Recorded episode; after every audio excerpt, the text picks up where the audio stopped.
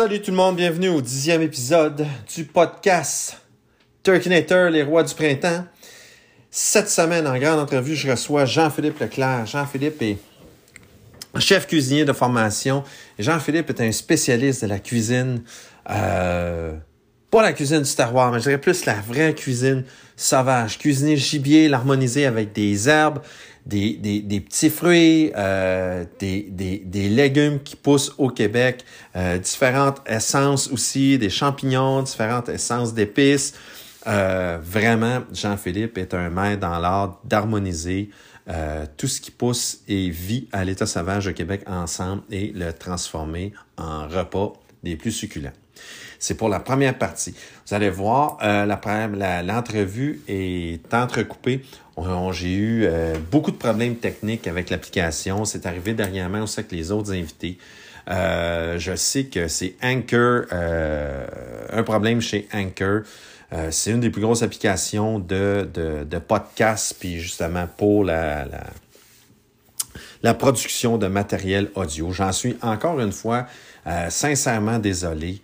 Euh, c'est hors de mon contrôle. On a eu euh, différents problèmes au cours de, euh, du printemps avec ça, au cours des enregistrements du podcast. c'est sûr que présentement, pour moi, changer de plateforme de podcast, il me reste deux, deux épisodes, à part celui-là, enregistré pour d'ici la fin de la saison. Je vais rester avec Anchor et probablement qu'au courant de l'année, si je vois qu'ils n'ont pas de, apporté de correctif aux nombreux bugs qui semble affecter euh, l'application puis le logiciel. Je vais changer. Ne vous inquiétez pas, le, le, le, podcast va rester euh, quand même disponible euh, sous sa forme actuelle sur Apple, Spotify. Ça va être tout simplement pour moi un nouveau logiciel de fabrication de, de, de et de modification de fichiers audio. C'est tout simplement ça. Fait donc, en première partie, euh, de l'épisode de, de, cette semaine, c'est Jean-Philippe Leclerc. En deuxième partie, c'est moi-même comme invité, manière de parler. On va jaser euh, de run and gun. On va jaser de, de mise en situation de run and gun très importante euh, qui beaucoup de gens m'ont écrit au courant des euh, des derniers jours, des deux dernières semaines, là, tant des gens qui ont, qui ont fait les, les ouvertures Québec-Ontario ou une, ou une des deux provinces euh, beaucoup se demandent des fois quand est-ce qu'il faut commencer le run and gun, où qu'on se positionne, quand qu'on doit localiser, quand qu'on doit pas localiser, tout le kit. Je vais euh, apporter en deuxième partie euh, certaines précisions, puis donner quelques petits trucs et techniques aussi pour améliorer votre vos chances, c'est-à-dire de, de, de, votre chance de réussite de chasse, bon, finir par la dire comme il faut, en run and gun. Fait que sur ce, sans plus tarder, on laisse place à Jean-Philippe Leclerc. Merci de la gang. Salut Jean-Philippe, comment ça va? Ça va bien? Oui, ça va super bien. Écoute, Jean-Philippe, j'ai fait ta présentation, ton petit intro de présentation avant de débuter l'entrevue. Je te présente comme le chef cuisinier de la cuisine sauvage, de la cuisine naturelle. Tu peux-tu toi-même me décrire un peu ce que tu fais, puis qu'est-ce que tu. Qu'est-ce qui te fait triper autant dans la, la, la, cuisine naturelle, si on peut dire, pas juste la cuisine du terroir, mais tous les produits naturels que tu trouves, puis comment tu as débuté ça, puis ton parcours aussi? Ben, ça va me faire plaisir. Euh, mon parcours. Mon parcours est un peu, euh, est un peu euh, disons, atypique. Là, je suis quand même chef cuisinier de formation. J'ai travaillé longtemps en restauration. J'ai travaillé dans un restaurant particulier où on, on avait des produits de la cueillette, mais des produits aussi euh, du gibier, du caribou, il y avait du lièvre dans les seules espèces qui ah étaient commercialisées, disons, euh, pour la restauration. Euh, c'est pas mal là que j'ai commencé à travailler les produits euh, que la forêt pouvait nous offrir. Autant les petits les champignons, puis c'est ça. Puis j'ai poussé ça plus loin, aller chercher moi-même mon gibier en suivant mon cours de façon autodidacte parce que autour de moi, j'avais pas de mentor, j'ai donc pas de tante euh, des deux côtés de la famille qui chassaient. Fait que je me suis dit, Tu as appris ça tout seul? J'ai appris ça tout seul avec un de mes amis, puis euh, en commençant par la perdrix, puis euh, je suis rendu que je chasse le gros gibier. Fait maintenant, pour moi, ben, le fait de passer par c'est comme la pour moi de ultime de cuisiner les produits de la forêt. Autant, autant les plantes, les petits fruits, les champignons que le gibier. Tu l'image, l'image pratiquement parfaite du chasseur-cueilleur. Tu combines les deux à merveille, puis tu trouve le moyen de faire des recettes. Écoute, moi, je regarde ta page Facebook, là, des fois, là, j'ai fini de souper, puis tu me donnes encore faim. Je suis comme, oh, ça, ça a l'air bon, là, wow! Pour ceux qui, qui, qui, ont la chance d'être amis ou d'aller voir, aller voir la page euh, Jean-Philippe Leclerc, aller voir des fois, Jean-Philippe va poster des, des genres de, shore lunch, si on, peut, on peut dire ainsi, euh, qui fait avec, euh, des, des, des, ça peut être des champignons sauvages que tu as trouvés, différentes herbes, tu vas même faire, tu te faisais un thé, tout ça, tout t'harmonise, tout ça, puis ça te fait des, magnifiques recettes, là. Puis c'est pratiquement, c'est 100% bio, c'est 100% des produits sauvages qu'on peut trouver à l'état naturel au Québec. Le plus souvent possible, c'est ce que j'essaie de faire, euh, de, de, de, le mettre le plus en valeur possible, puis d'essayer de démystifier aussi le fait que c'est pas c'est pas si difficile que ça. S'informer puis prendre le temps d'observer ce qui est autour de nous. C'est présentement la chasse euh, aux dindons Pour moi, dindon sauvage, c'est synonyme de des bois, c'est synonyme oh. de morille, c'est synonyme euh, de les têtes de violon. Ben oui, tout à fait. C'est le temps des plantes comestibles comme l'érythronique. Euh, il y a plein de choses autour de nous. Il faut prendre vraiment le temps d'observer ça. Une fois qu'on le sait, tu vas au dindon euh, avant ou après ta chasse tu as le temps d'aller euh, truc pour accompagner euh, cette viande-là. C'est drôle que tu me dises ça, l'aide des bois. C'est une tradition quand mon père était vivant, c'était ça. On chassait le dindon, évidemment, jusqu'à midi. Puis euh, on allait dîner, puis on faisait une, petite somme. Puis dans l'après-midi, ben, on retournait cueillir de l'aide des bois. Puis la manière qu'on l'apprêtait, moi, je coupais l'aide des bois en tranches. Je faisais, je faisais une poêlée d'aide des bois. Puis après ça, je faisais, je faisais euh, voyons, frire des, des, des, On faisait des filets de dindon, on faisait frire, puis tout kit pour manger ça avec. Puis c'est sûr que les recettes sont sans doute meilleures, mais ça, c'était très bon. Ah, tu sais, c'est relatif, là. Une certaine expertise professionnelle à travers tout ça. Mais euh, c'est chacun cuisine à sa manière. Puis je suis certain que ça que tu faisais avec ton père, puis c'est rempli probablement de beau.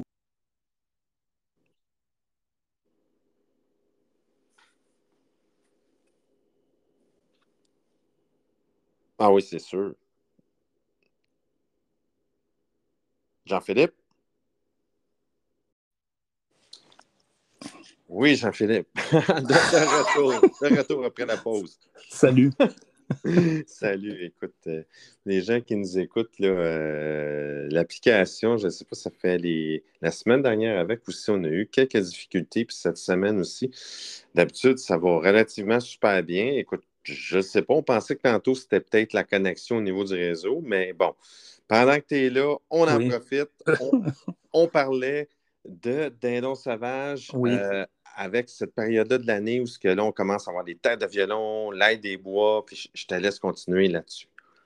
Mais c'est ça, fait que pendant, pendant cette chasse-là, pendant toutes les chasses au travers les saisons, mais là, on parle du dallon, il y a toujours des produits de la forêt à cueillir pendant soit notre prospection ou bien euh, après la chasse l'après-midi, comme toi tu faisais avec ton père. Tu sais. Fait que oui, il y a moyen d'agrémenter notre gibier avec euh, les produits euh, de la forêt qu'on trouve autour de nous. Puis ça, tu sais, c'est. Je pense que c'est ce qui est le plus euh, satisfaisant. Tout à fait. De cuisiner ça comme ça. Là. Ouais, encore mieux, tu sais. Tu le cuisines dehors sur le feu directement, puis là, c'est le summum. Ben oui, oui, c'est vrai, tu fais ça aussi avec tes petits, euh, des petits chaudrons, puis de fonte, là, puis non, ça, c'est vraiment cool. Mhm. Euh, là, c'est sûr que la chasse au dindon a ouvert en fin de semaine dernière. Oui. Ça bat son plein. Chaque année, je reçois des dizaines et des dizaines de messages de gens qui cherchent comment mettre en valeur cette chair-là, euh, comment exploiter son dindon à 100 tu sais, que ce soit au niveau des ailes, des pilons, tout. Il y en a même des gens qui me demandaient euh, si le foie se mangeait, tout le kit. Je sais que Jean-Philippe, toi, tu as une connaissance exhaustive de la cuisine de ce gibier-là aussi. Je vais te laisser continuer. Puis si tu peux expliquer aux gens, chaque portion de dindon, comment tu les mettrais en valeur, puis comment les cuisiner, comment le dépecer aussi. Euh, ça peut aider beaucoup le monde qui vont nous écouter. Ben oui. Euh, c'est vrai que le dindon, euh, souvent les gens ont tendance à prélever les poitrines, les cuisses. Oui. Et ont peut-être une méconnaissance du fait que c'est possible de maximiser son animal encore plus que ça. De un, en conservant la carcasse pour en faire des merveilleux bouillons, pour faire des fonds de volaille, pour agrémenter nos sauces, ou se faire un, bouillon pour faire une soupe à base de, de, dindon. c'est super intéressant pour ça. Il y a aussi les parties qu'on peut conserver qui sont souvent mises de côté. Il y a le cou. Le cou, une fois bouilli, fait d'excellents bouillons. Puis on peut récupérer la chair tout autour du dindon, euh, ou tout autour du cou, toute la chair de dindon qu'il y a là. C'est vrai qu'il faut, par contre, prendre des précautions du fait qu'il peut y avoir des plombs dedans, là, mais. Ouais. oui. Généralement, oui.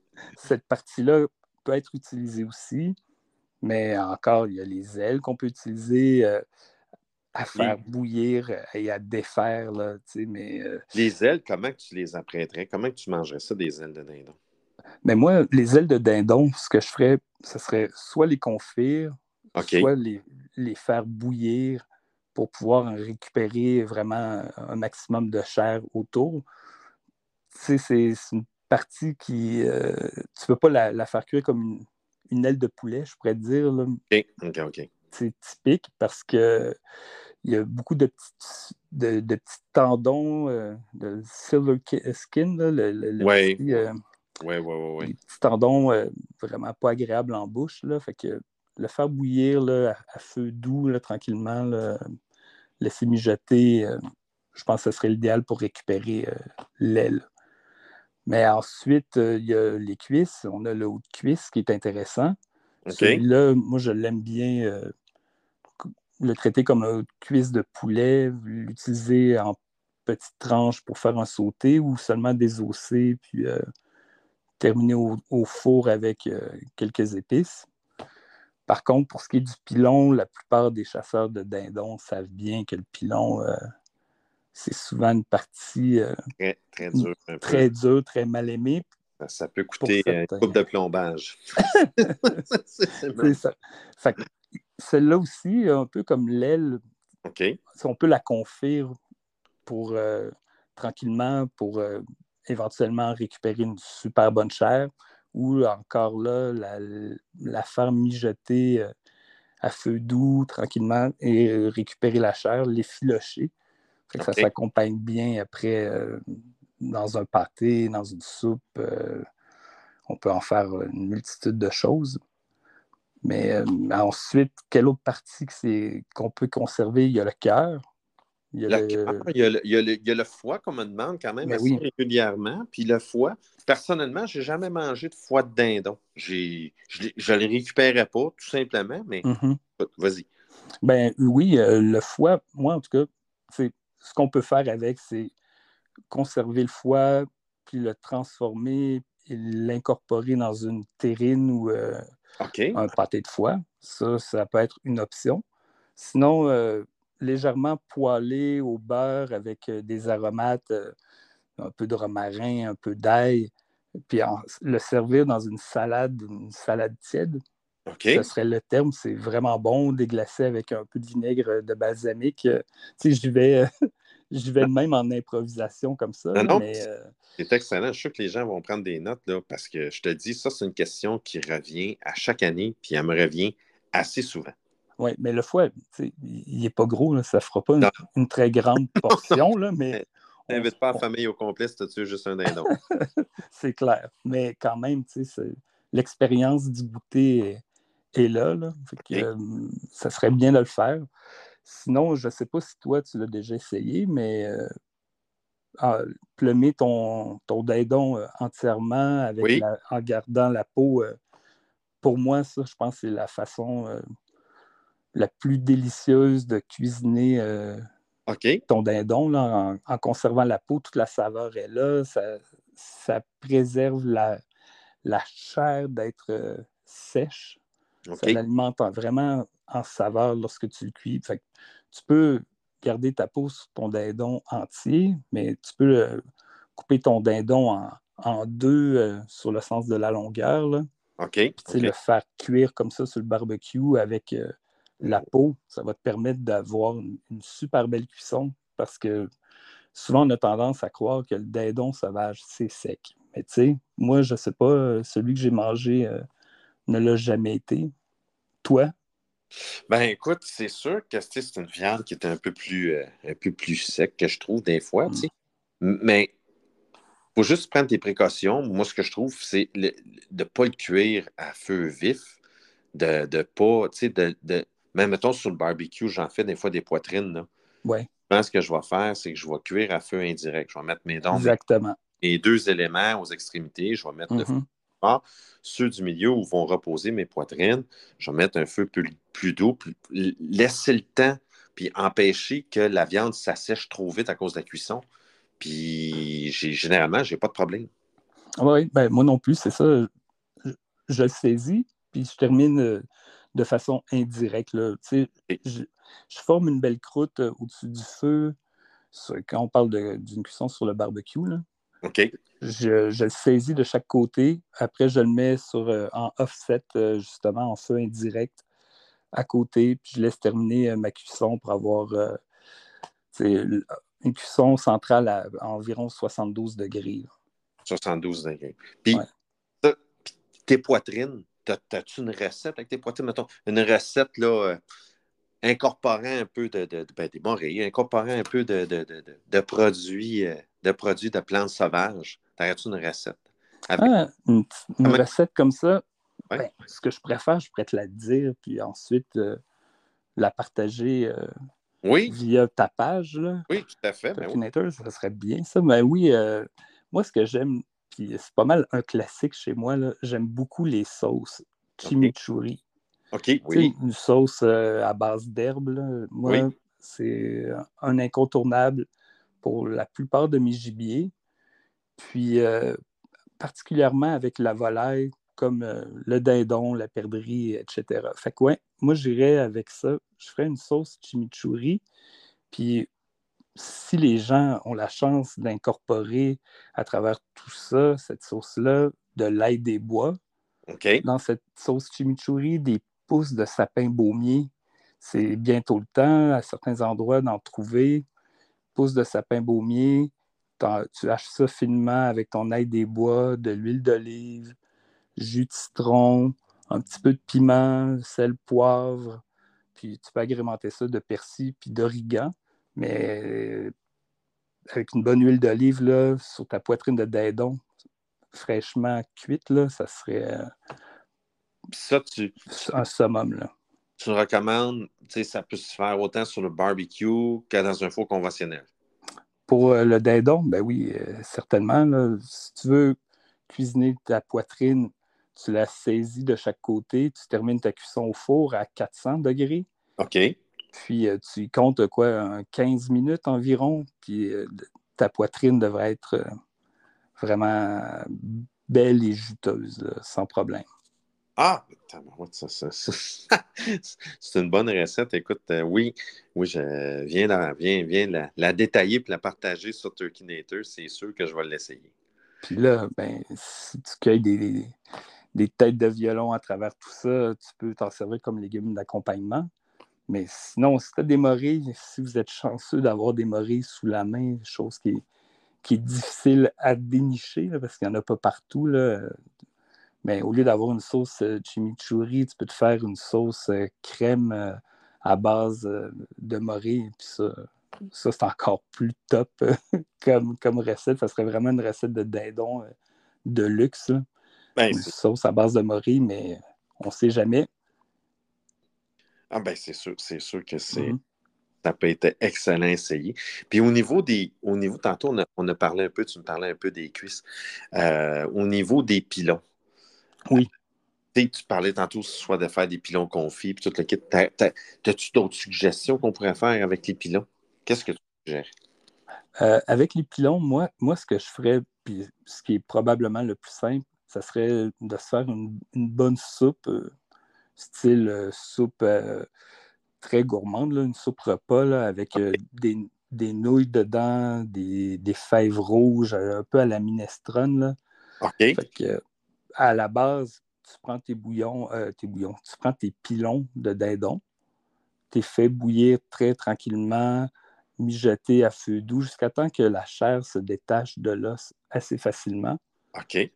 une fois que tes pilons sont cuits, tu les prends, tu les défais délicatement en retirant les fameux tendons qu'on déteste tant. Là. oui. en mettant ça de côté, puis en récupérant toute ta chair. Puis dans le fond, quand tu as fait bouillir tes, pilons, ce bouillon-là va faire la base de ta soupe. Ensuite, tu lui ajoutes euh, les légumes que tu désires là-dedans. Euh, comme je disais, des pâtes, des fèves rouges. Euh, faire vraiment une grosse soupe repas réconfortante. Là. Les températures sont encore fraîches. Oui. ça sera, je pense que ce serait une façon vraiment simple et assez efficace euh, d'utiliser le, les pilons de dindon pour euh, en maximiser vraiment euh, le plus ton, ton, gibier. Puis, puis les hautes cuisses, comment tu verrais ça aussi pour les hautes cuisses? Les hautes cuisses. Hein? Les hautes cuisses, eux. Jean-Philippe, on est rendu aux fameux hautes cuisses. Ah oui, le fameux haut de cuisse. Euh, lui, euh, lui on, le néglige un peu parfois, ou souvent les gens l'utilisent, puis ils vont le mettre à confire euh, complètement avec la cuisse entière. Mais moi, je l'utiliserais peut-être dans un, un tortillas à, la oh, mexicaine. Oh. Oui, oui, oui, oui. Une recette simple, ton haut de cuisse, tu le prends, tu enlèves l'os délicatement, puis euh, tu fais poêler, euh, tu fais griller plutôt ton haut de cuisse avec euh, du cumin, quelques herbes, quelques épices. Oui. ensuite, tu éminces ça tranquillement dans un pain à tortillas que tu as fait réchauffer avec des tomates concassées, de la coriandre, de la crème sûre, de l'oignon rouge, une petite salsa, de la sauce piquante si tu aimes ça piquant. Puis, tu sais, ça, c'est une façon simple et efficace de l'utiliser. Très bon. Ah oui, tu peux même donner une petite touche euh, sucrée en y ajoutant un, petit filet de sirop d'érable là-dessus. Oh! Ah ça, serait, ah, ça, ça, serait délicieux, ça. J'adore l'idée, j'en ai l'eau à la bouche. Un, autre, un autre concept aussi que tu verrais avec le dindon, mettons, euh, les gens qui, qui, le chassent et qui voudraient le consommer pratiquement sur place, faire un genre de shore lunch de dindon. T'aurais-tu une idée pour ces gens-là? Un short lunch de dindon. Ah, de quoi là, qui me vient l'idée rapidement, là? Puis ça, ça pourrait se faire avec la poitrine. Ça serait prendre la poitrine, une poitrine de ton dindon, puis en faire des, tranches minces sur le, dans le sens euh, des fibres du dindon. OK. Puis, euh, tu sais, dans une poêle, si tu as le temps de te faire un feu, là, une poêle sur le bord du feu, tu fais saisir tes poitrines, puis moi, j'en ferais des burgers. Fait que, oh! ta tranche à l'intérieur d'un pain avec euh, les condiments que tu désires, fait que ce serait un, repas euh, assez simple et efficace là, euh, qui se ferait en quelques instants. Écoute, oui, mmh. c'est une très, très, très bonne idée. Très, très bonne idée. Écoute, c'est plusieurs belles façons d'apprêter notre, notre gibier. Puis ben oui. Tout, aussi succulente. à brûle pour point de même, tu verrais-tu une autre manière de l'apprêter? oui, ben une façon aussi, ben, on a souvent tendance à croire que c'est une viande sèche, comme je l'ai dit plus tôt. Euh, c'est possible de se procurer dans les magasins de barbecue des seringues pour injecter nos poitrines. Puis euh, ça, je l'ai expérimenté euh, avec plusieurs volailles. Puis dont le dindon, puis je trouve que c'est vraiment efficace. Fait qu'on peut l'injecter euh, avant la cuisson avec euh, soit du beurre, un bouillon de volaille. OK. ensuite, on l'enrobe d'un épice de notre choix, puis on peut le cuire sur le barbecue en cuisson indirecte ou au four à 400 degrés pendant une bonne vingtaine de minutes. Puis tu vas avoir un dindon vraiment, une poitrine de dindon vraiment juteuse. Puis ça démystifie de cette façon-là aussi, le fait que c'est une viande sèche. Écoute, écoute, c'est ça, ça, ça, a le mérite d'être essayé. Ça, c'est sûr, je vais essayer. Euh, je, vais réécouter l'épisode au complet, je vais reprendre des notes. Écoute, Jean-Philippe, je te remercie énormément du temps accordé. On a eu des problèmes techniques. On a fait prise 1, prise 2, prise 3. Je te remercie beaucoup de ta patience. Euh, si les gens veulent te suivre, il y a ta page sur Facebook. Allô, Jean-Philippe? Si les gens veulent, euh, veulent te joindre, veulent voir tes idées de recettes, où, où peuvent aller voir ça, Jean-Philippe? Ben, il y a ma page euh, Facebook euh, personnelle. Je mets souvent les recettes que je fais. c'est pour inspirer les gens. C'est pour ça que je publie ça sur ma page.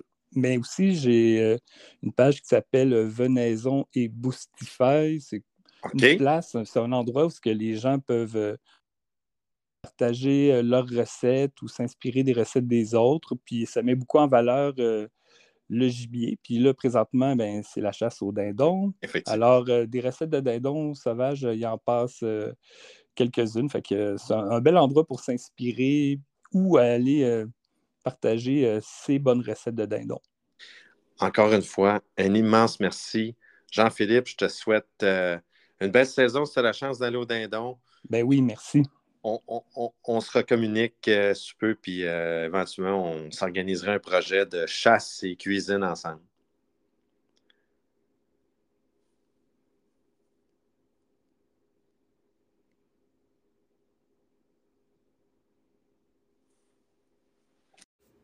salut la gang, on est rendu à la deuxième partie de l'épisode, euh, la partie où je consacre un peu plus de temps au run and gun.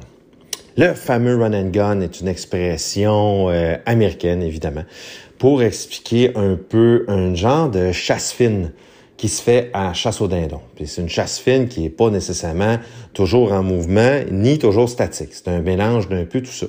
Je l'ai déjà expliqué dans d'autres épisodes, je l'ai déjà expliqué dans les formations que j'ai données, euh, dans différents lives, tout le kit. Mais là, vu qu'on est en plein dans la saison de chasse au Québec, et d'ailleurs est une saison euh, somme toute assez productive malgré la météo de hum, total. Écoutez, euh, c'est euh, j'ai rarement vu autant de pluie en si peu de jours. C'est quand même assez hallucinant. Euh, chapeau à tous ceux qui ont chassé puis qui ont persévéré malgré le mauvais temps. moi, d'habitude, à chaque année, là, je prenais toujours la première semaine de, la saison de chasse au Québec pour chasser. des fois, je finissais, si j'avais pas tué en Ontario encore, puis je faisais mes deux, euh, mes deux chasses au Québec. Puis cette année, j'ai décidé de faire différent. Euh, d'attendre une semaine de plus. Euh, j'ai chassé un petit peu ceux qui m'ont suivi. J'ai chassé un petit peu pour moi. J'ai guidé ma conjointe. puis je décolle ce week-end pour l'Est des États-Unis. Fait que j'ai comme laissé passer cette semaine-là qui, historiquement, est rarement belle. Euh, de mémoire, je me souviens pas d'avoir vu plus de une ou deux belles journées au travers de toute la semaine. Euh, tu sais, je regardais mes photos des autres années, plus souvent qu'autrement. Euh, on est assis, il fait gris, on est assis dans l'eau, puis c'est, c'est, c'est l'agresseur total. Bon, ceci étant dit, je reviens au run and gun. Là, souvent, les gens me demandent à partir de quel moment dans la journée tu choisis de faire du run and gun. c'est évident que je m'essaie de me laisser au moins un bon deux heures euh, le matin, tu pas à partir du moment où je rentre dans le bois, mais à partir du fly down, tu sais. Mettons là, que c'est ainsi le fly down, là, ça tourne autour de 5h25, 5h30, c'est-à-dire qu'à partir du moment que les dindons vont atterrir au sol, se dépercher. Donc, je m'organise pour toffer, minimalement parlant, tout dépendant de l'action que j'ai, tout dépendant des réponses que j'ai, mais minimalement un bon deux heures jusqu'à 7h30. Et s'il se passe rien, c'est vers 7h30 que je vais commencer à faire mon run and gun. comment qu'on fait un run and gun, comment qu'on se déplace, où est-ce qu'on se déplace, tout. C'est, c'est, je vous dirais que c'est propre à chaque terre, c'est propre à chaque dynamique avec le gibier que vous avez dans votre territoire. Exemple. Je vais parler d'un des territoires que j'ai, c'est relativement vallonné. Euh, on a un mix de forêt mix, de forêt uniquement de bois franc et de champs agricoles, mais qui est complètement entouré de bois. Donc, à partir du moment que euh, je vois que les dindons euh, sont soit absents ou non réceptifs euh, aux appels du matin suite au, au déparchage, et là que je me dirige dans le bois, puis je vais me diriger préférablement euh, vers où ce que j'anticipe que les dindons vont être. Tu sais, je le sais que les dindons vont quitter euh, les champs euh, à telle extrémité ou telle extrémité de la terre. Il y a des chemins forestiers. Donc, les dindons vont utiliser les chemins forestiers pour se déplacer d'un secteur à l'autre. Et comme j'ai déjà parlé précédemment, euh, j'essaie de savoir où se trouvent les, euh, les, les strut zones ou, en bon français, les fameuses zones de parade. Donc ça, c'est des zones où ce que les dindons vont aller. C'est des petits promontoires, des plateaux, euh, sais, mettons, vous allez avoir une, un, petit, un petit buton là, qui va avoir une petite arête sommitale, puis ça va descendre, ça va faire un peu, euh, comme on dit en anglais, une saddle, une selle à cheval. Sais. Les dindons aiment beaucoup se retrouver sur ce type de promontoire, sur ce type de plateau surélevé, si vous avez ça dans vos territoires, et aiment bien ça, allez là, euh, se faire entendre, se faire voir, et en même temps, entendre et voir. Donc, j'essaie de me déplacer vers ces zones-là. Et en me déplaçant, évidemment, euh, que je me mets pas à me déplacer n'importe comment dans le bois. C'est ça qui est important aussi. On se déplace pas en fonction uniquement de, de où ce qu'on veut aller. C'est ça, puis ça, je l'ai déjà dit, puis je me répète. Ça, c'est une erreur qu'on fait tout le monde, même moi, je le fais. Tu sais, là, on, on anticipe, ah, je vais m'en aller à croiser de telle route, telle route. Je vais m'en aller dans telle ouverture, je vais m'en aller sur tel plateau, dans tel bout de la forêt, en arrière de telle cabane à sucre, tu sais puis là, là, on s'en va, puis on a juste en tête, on part du point A, puis on s'en va au point B. Mais on oublie un paramètre important, le dindon. Lui, le dindon, là, il est partout, puis il est nulle part en même temps autour de nous. Fait qu'il peut être à plein de places, mais pendant qu'on se déplace, on a le focus tellement sur notre destination qu'on en oublie le but de notre déplacement. Le but de notre déplacement, c'est euh, d'intercepter un dindon qui lui aussi, soit qui est en déplacement ou soit qui est en attente dans une de ces fameuses zones de parade-là. Fait qu'on oublie tout simplement de faire notre job de chasseur. Fait que là, on se déplace, puis pendant le 15, 20, 30 minutes de déplacement, ben on chasse pas. On se nuit. Pourquoi qu'on se nuit? Parce qu'on on, se fait voir, on se fait entendre, puis notre focus est pas sur notre chasse. Si vous voulez réussir vos run and gun, puis si vous voulez réussir ce genre de stratégie-là en vous déplaçant en forêt, faut que vous soyez à 100% dédié sur la possible localisation de votre dindon. C'est ça qui est important, puis c'est ça qui est primordial. Fait que quand on rentre dans le bois et qu'on commence à se déplacer, on localise. Vous pouvez localiser de deux façons, soit avec les appos de localisation, corneille, hibou, chouette. Préférablement, moi j'utilise corneille qui, pour moi, est plus efficace en journée qu'un corps d'hibou, chouette, qui, eux, vont être efficaces pour moi en début de journée ou en fin de journée pour localiser le soir sur les perchoirs. Sinon, j'y vais avec mon fameux corps de corneille. Et là, je me déplace, je me trouve une place où ce que je vais être relativement camouflé. Et là, je tente de localiser. Puis je me déplace pas trop, là. Je vais faire, là, une centaine de mètres, max. Puis là, je cale. Deux, trois coups de corneille ou une combinaison. Un, deux, trois, quatre. Un, deux, trois, tu sais, on, a tout entendu des corneilles euh, des milliers de fois dans notre vie, fait qu'on on sait comment ça cale. Et des fois, c'est juste un coup, tout simplement, fort et long. Et là, j'écoute. Hop! Si j'ai une réponse, Évidemment que mon but, c'est de me rapprocher de cette réponse-là à la faveur du territoire. Si je suis capable de m'approcher discrètement, de pas être vu, euh, de pas être entendu aussi, c'est pas juste la vue qui nous trahit, c'est notre son. c'est, c'est, c'est, c'est d'être vu et d'être entendu. Fait que ça, c'est bien important quand vous, vous allez vous déplacer. Fait que là, on se déplace et là, on s'installe une position qui va nous avantager en termes de vision, qu'on va être en mesure de voir le dindon. On essaie d'anticiper tout ce qui va venir.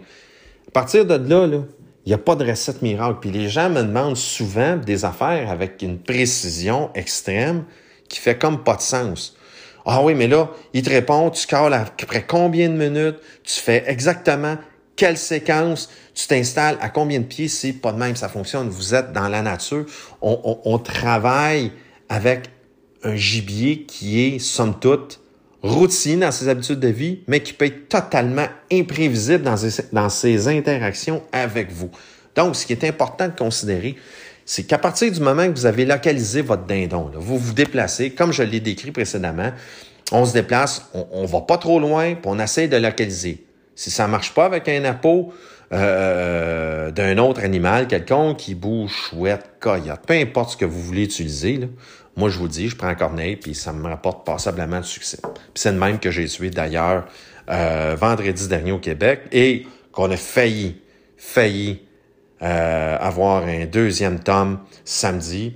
Malheureusement, il a passé comme dans notre dos, puis on n'avait pas de possibilité de, comme diraient les, mes amis du lac Saint-Jean, de se dévirer pour avoir un tir possible dessus. Donc, un coup que le dindon, là, on, le localise. Là. Puis comme je dis, vous pouvez le localiser ou vous pouvez utiliser un appôt qui émite des sons de dindon. Ça peut être un... Quand je le fais avec ça, je me sers souvent de mon appôt à friction, communément appelé mon fameux pot de surface de cristal sur aluminium. Ça a un son strident. Euh, et, et, les dindons réagissent quand même passablement bien à ce cas-là. Mais l'affaire qu'il y a, c'est qu'à partir du moment qu'il un son de dindon qui entend en l'occurrence une coupe de yelp d'une femelle suivie avec des cotes, un mélange de tout ça. Ça peut être trois, quatre yelp, deux, trois cotes, ainsi de suite. Mettez de l'émotion, puis la cadence dans votre corps, dans votre séquence d'appel est importante. Mais lui, il a déjà entamé, bien souvent, sa marche vers vous. Fait que votre marge de manœuvre pour vous cacher, pour être silencieux le plus rapidement possible, puis être prête à entamer le dialogue avec le dindon, s'en retrouve raccourci. Fait qu'il faut juste prendre conscience de ça quand vous collez avec un appôt de dindon, c'est que votre marge de manœuvre est raccourcie. Donc, à partir du moment que vous avez une réponse, c'est excessivement euh, attention à tout son qui n'est pas des sons naturels. Et deux, si vous le faites, assurez-vous d'être, tout dépendant de la distance de sa réponse, assurez-vous d'avoir un site d'affût potable à proximité. Parce que je dis potable, parce que quand on se déplace en forêt, on peut pas, on, à moins d'avoir grandi là puis d'être là tous les jours, c'est rare qu'on va connaître toutes les aléas les moins de pouces carrés de la forêt dans laquelle on va chasser. On a une bonne idée qu'elle sent de l'air, on a, tu sais, mais souvent, on sait pas trop, oh, OK, je peux peut-être me cacher là, puis tout le kit. Et encore là, quand vous allez avoir une réponse d'un don, comme je vous ai dit précédemment, quand on commence, on chasse pas en fonction de la localisation euh, de, notre destination, mais bien de où ce qu'on va localiser. Fait que quand vous allez avoir une réponse, qui est important là, c'est pas de dire là, ah, ok, ouais, je vais aller en arrière de tel rocher parce qu'il y a telle épinette, tout, puis d'après moi, c'est penser là. Lui, là, peut closer la distance là, entre vous et lui de, manière assez spectaculaire. Un dindon, là, quand ça se met à marcher vite, là, puis quand il est intéressé, là, puis il a le goût de vous rencontrer, là, il peut s'en venir beaucoup plus vite. Fait que toujours estimer qu'il est plus proche qu'il peut être et toujours estimer qu'il peut arriver plus vite qu'il peut. Autant que ça peut prendre une heure que le tome vienne à votre rencontre, autant qu'en dans trois minutes et demie, puis je l'ai déjà vécu, puis je vous le dis parce que je l'ai déjà vécu. Une fois, là, J'étais dans, aux États-Unis, au Wyoming, puis je cale. J'obtiens une réponse dans ma tête, parce que aussi, c'est très, très escarpé. Il y a des pentes, il y a des plateaux, il y a toutes sortes, il y a, un paquet de forêts mix. Fait que des fois, c'est trompeur aussi. Hein, il vente un petit peu. Moi, j'estime le dindon à peu près à 250 verges. Là, je me dis, hum, hum. ben, je connaissais un peu le territoire, puis je me disais, ah, si je m'avance, ils vont me voir, je vais faire du bruit. Regarde, je vais faire la job d'ici. Moi, l'essayer d'ici. J'étais assis. Je vous dis, là, en dedans d'une minute, j'avais un visuel sur le tome. Une minute. J'étais convaincu que cet tome-là était environ à 1000 pieds de moi. Puis en dedans d'une minute, il était rendu à environ 40 verges de moi. Fait que c'est pour vous donner une idée que des fois, ça se passe très vite. Puis il y a d'autres shots que j'ai localisé un tome qui est environ à 100 verges de moi. Ça a pris 40 minutes avant de réussir à le convaincre de venir à moi. Tu sais, fait que chaque situation est unique. Mais ce qu'il faut garder en tête, c'est de toujours penser en fonction de notre dindon. On le localise, on se set up, on localise, et non en fonction de notre destination. Quand vous embarquez dans votre run and gun, là, on se met pas à dire, ben gars, je vais faire tout le tour, je vais arrêter là, je vais arrêter là, je vais arrêter là, je vais arrêter là. Localisez en cours de route, adaptez-vous, soyez aussi imprévisible. Fait on, on, localise et hop, il se passe de quoi? On s'installe. Si, mettons, il nous répond sur un call de Corneille, là. Bon, quand le Tom il répond sur un call de Corneille, qu'est-ce que je fais? Ben, c'est sûr que j'essaie d'évaluer le mieux possible. sais, Puis justement, ce que je viens de parler précédemment, d'évaluer le temps que j'ai et versus aussi le décor qui s'offre à moi. Ceux qui ont vu petite vidéo, là, je racontais un peu là, ma chasse de vendredi au Québec, là, justement en run and gun, puis tout le kit. Puis là, je montrais, j'étais dans le bois franc. Mais je le savais que le dindon, il était dans son genre de... dans son air vital. Lui, il restait là. C'était comme sa, sa zone de parade. Il y avait des femelles pas trop loin, puis tout. Lui, ce dindon-là, tout ce qui l'intéressait était à proximité. Il ne voulait pas décrocher de cette zone-là. Sauf que pour me rendre à lui, j'avais, j'étais chanceux, j'avais un petit sentier puis tout le kit qui était relativement dans de la mousse un peu. Fait que c'était très silencieux pour me rendre là. Sauf que j'étais pratiquement à nu. C'est comme si je descendais une route en plein milieu d'un champ. J'étais complètement à découvert. Fait que là, j'avais deux choix. C'est soit que je prenais l'option de marcher ultra tranquillement et de prendre la chance qui se pousse puis qui s'intéresse à quelque chose d'autre ailleurs, soit de traverser cette zone-là le, le, le, le, le plus rapidement possible, me rapprocher à lui, ou soit de essayer de trouver le plus rapidement possible une manière d'être camouflé de façon acceptable pour pouvoir tendre le piège et commencer la conversation. Et c'est ce que j'ai fait, j'ai été chanceux. J'ai trouvé euh, une petite talle de pruche, je me suis caché dedans, et là j'ai commencé le dialogue, ça n'a pas été long, en dedans, en de cinq minutes, c'était réglé, j'avais, récolté mon tome. Mais du moment que je l'ai localisé, quand je suis rentré dans le bois, ça a pris au moment que je tire dessus, ça a pris une grosse demi-heure. Tu il s'est passé du temps.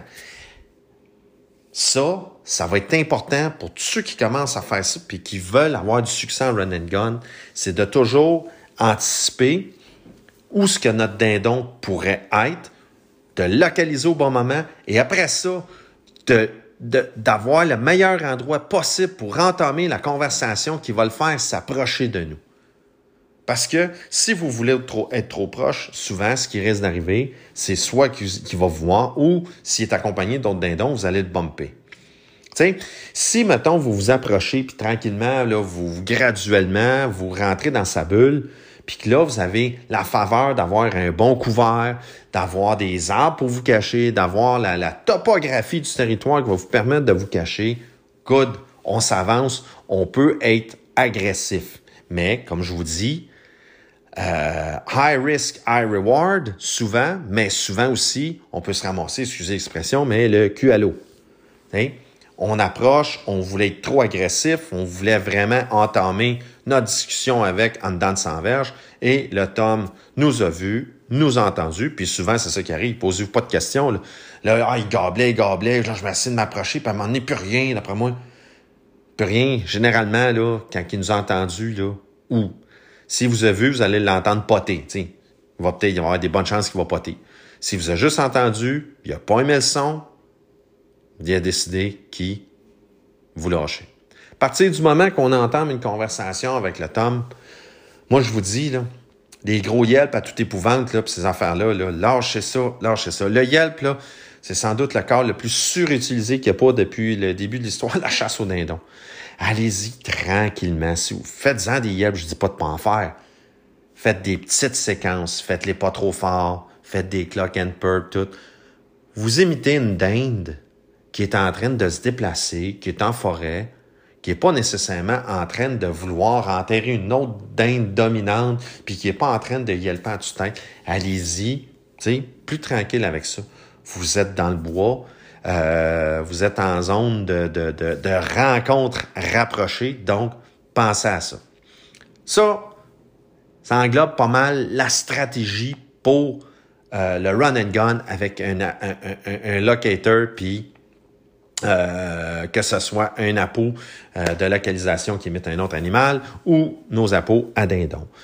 Une autre manière aussi que je fais le run and gun, et c'est un peu plus passif, parce que ça veut pas dire que parce qu'on se déplace dans le bois, que notre corps la corneille, puis qu'on colle la corneille à toutes les 100, 200, 300 verges, qu'on va avoir des réponses. Si on n'a pas de réponse, là, ce que je vais faire, c'est que je vais tout simplement me déplacer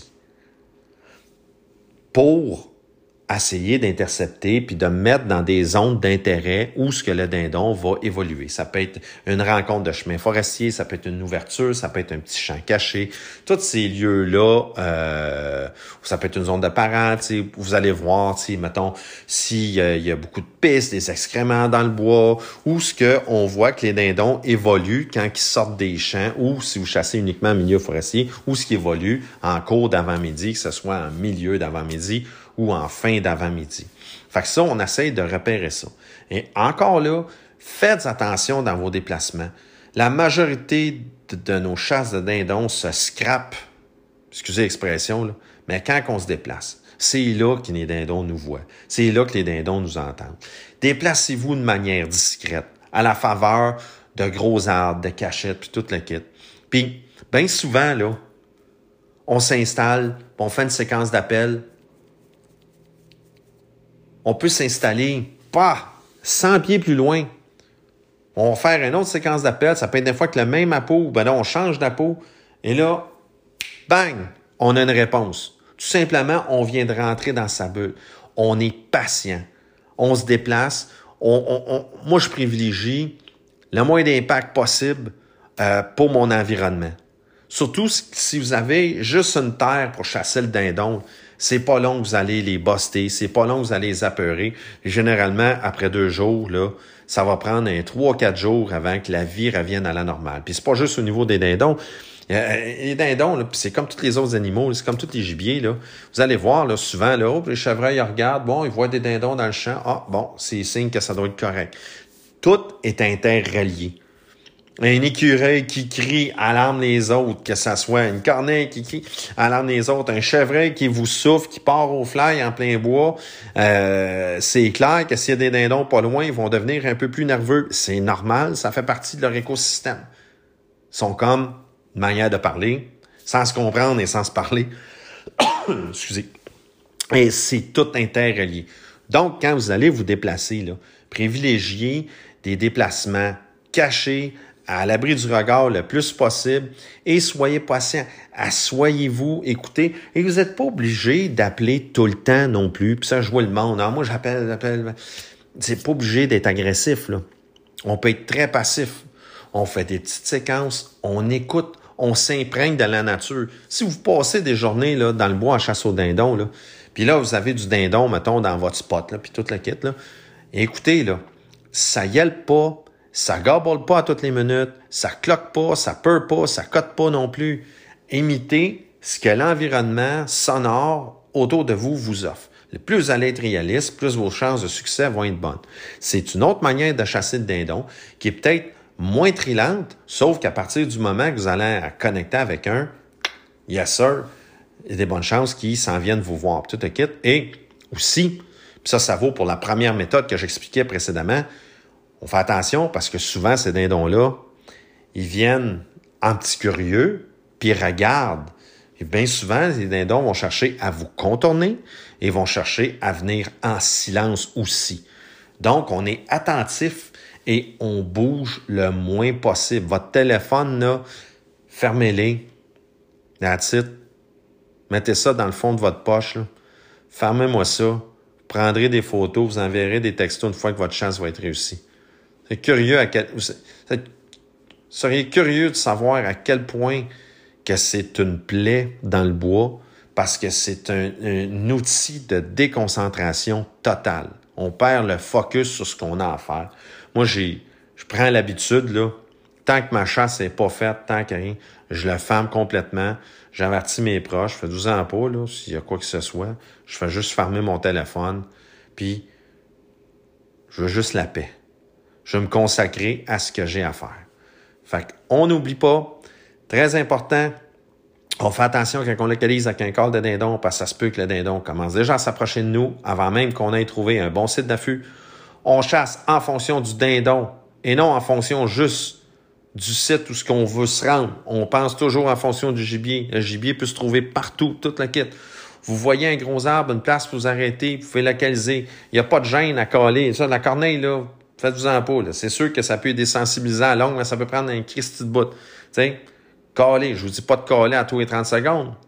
Mais quand vous sentez, oh là, j'ai l'impression que ça descend, puis un petit plateau, puis c'est beau, puis toute la kit, whoop, attendez une minute, là. Si vous avez un bon feeling, là, qui peut se trouver du dindon là, n'hésitez pas, sortez votre câble, lâchez trois, quatre coups, deux, trois séquences de corneille, écoutez-les, le matin, là. S'il y a bien une affaire qu'on entend tout le temps au dindon, c'est des mots du corneille, là.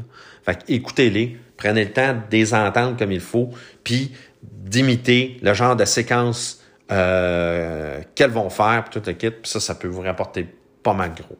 Fait que bon succès. Euh, on se tient au courant. Bonne euh, deuxième fin de semaine d'ouverture. Puis un gros merci. Les inscriptions sont maintenant fermées pour la Coupe Turkinator. On est plus d'une soixantaine. Euh, de mémoire, vite vite, je pense qu'il y a 61, 62 participants. Euh, il y a déjà plus d'une douzaine environ de dindons d'enregistrer. Fait qu'on lâche pas, il reste encore passablement de temps euh, pour récolter votre dindon trophée et remporter la première coupe Turkinator. Fait que euh, merci à tous ceux qui participent. Merci encore une fois à tous ceux qui nous suivent, à tous ceux qui écoutent le podcast, qui viennent sur Turkinator.